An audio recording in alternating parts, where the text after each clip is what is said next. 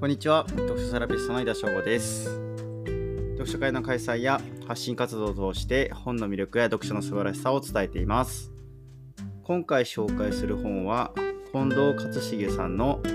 60歳からの文章入門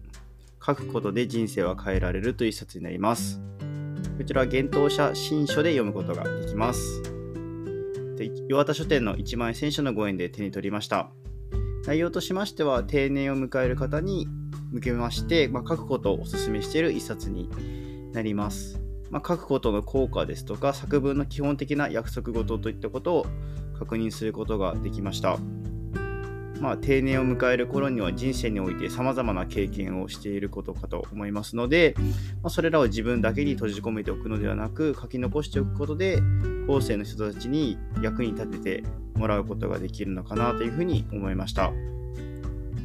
えっと、幻冬者の文章教室では作文10箇条というものを配布しているとのことでして特に私が印象に残ったのは3つ目の項目なんですけども思うことより思い出すこと論よりエピソード。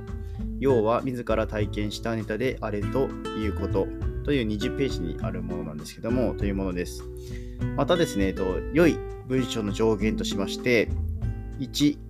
自分にしか書けないことを。2誰が読んでも分かりやすいように書く。146ページになります。というのが挙げられてました。自分にしか書けないことと考えるとなんだか尻込みをしてしまいそうになるんですけども、まあ、自分が体験をして思い出すこととつなぎ合わせることができれば、まあ、それだけでオリジナルになるのだなというふうに感じました。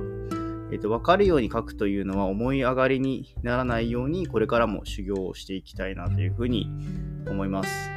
またですね、文章の組み立て方として、まあ、このパターンでは、えっと、体験、気づき、普遍性という流れが融合だということが分かりました。まあ、普遍性というところまでつなげて書くことができると、読んだ人にも納得感というものを与えられそうです。まあ、この本を読みまして、私は改めて書くことを続けていこうというふうに思いました。毎日の日記とブログと、まあ、ブログを通しての読書エッセイを中心にやっていきます。まあ、何よりもまずは続けていくことかなというふうに思っております。まあ、その結果として自分にしか書けない文章となれば、まあ、それはそれでいいのかなと思います。まあ、無理せず続けていくことが一番だと考えております。ま、体験をベースにしていけば自然とオリジナルな文章になっていくことを学んだので、ま、日々自分が何を体験してどう感じたかのアンテナはしっかりと立てていきたいなというふうに感じました。最後まで聞いていただきましてありがとうございます。また次回も楽しみにしていてください。読書セラピストの井田翔吾でした。